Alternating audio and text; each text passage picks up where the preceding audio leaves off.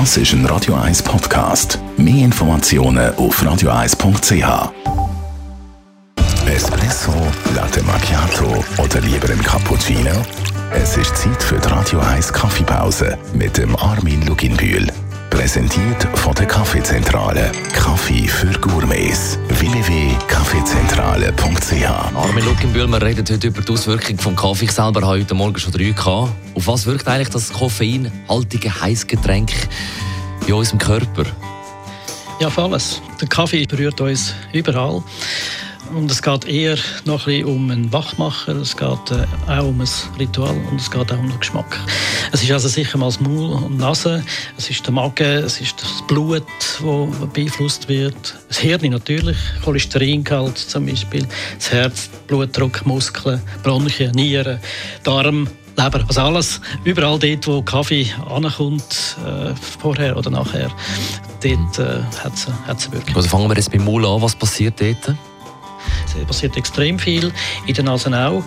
Im Gaumen hat es Geschmacksknospen, auf der Zunge vor allem. Und dort kann man den Geschmack äh, definieren. Also kann man die Säure definieren, kann man schauen, ob es süß ist, äh, ob es bitter drin hat und ob es noch andere Aromen hat. Also im Gaumen haben wir Säure und bitter und süße, die man äh, beurteilt. Vielleicht auch ein bisschen Geschmackssachen. Und dann hat es etwa 800 Aromenstoffe, die tut man über die Nase oder über beide Organe tut man die, die beurteilen. Und dann geht der Kaffee runter. Wie reagiert der Magen darauf?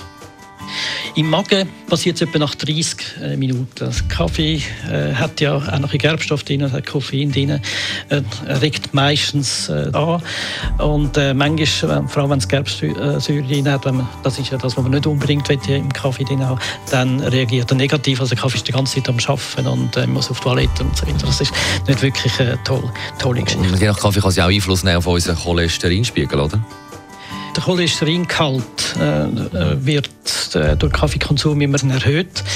Also wenn man jetzt zum Beispiel Filterkaffee macht mit, mit Papier oder wenn man Pads äh, verwendet, dann wird der Cholesterinwert nicht beeinflusst. Das heißt, alle die Sachen, die den Cholesterinwert beeinflussen, äh, werden quasi mit dem Papier rausgefiltert.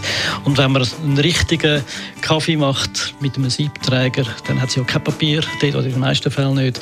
Dort wird der Cholesterinwert äh, gegen oben äh, getrieben. Besten Dank, Armin Luckenbühl, Geschäftsführer von der Kaffeezentrale.ch. Das heute mit der Wirkungsweise vom Kaffee. Die Radio 1 Kaffeepause, jeden Mittwoch Mittwoch nach der halben Zehn ist präsentiert worden von der Kaffeezentrale. Kaffee für Gourmets. www.kaffeezentrale.ch Und gerade nach dem Nick Kershaw Zusammenfassung vom heutigen Morgen.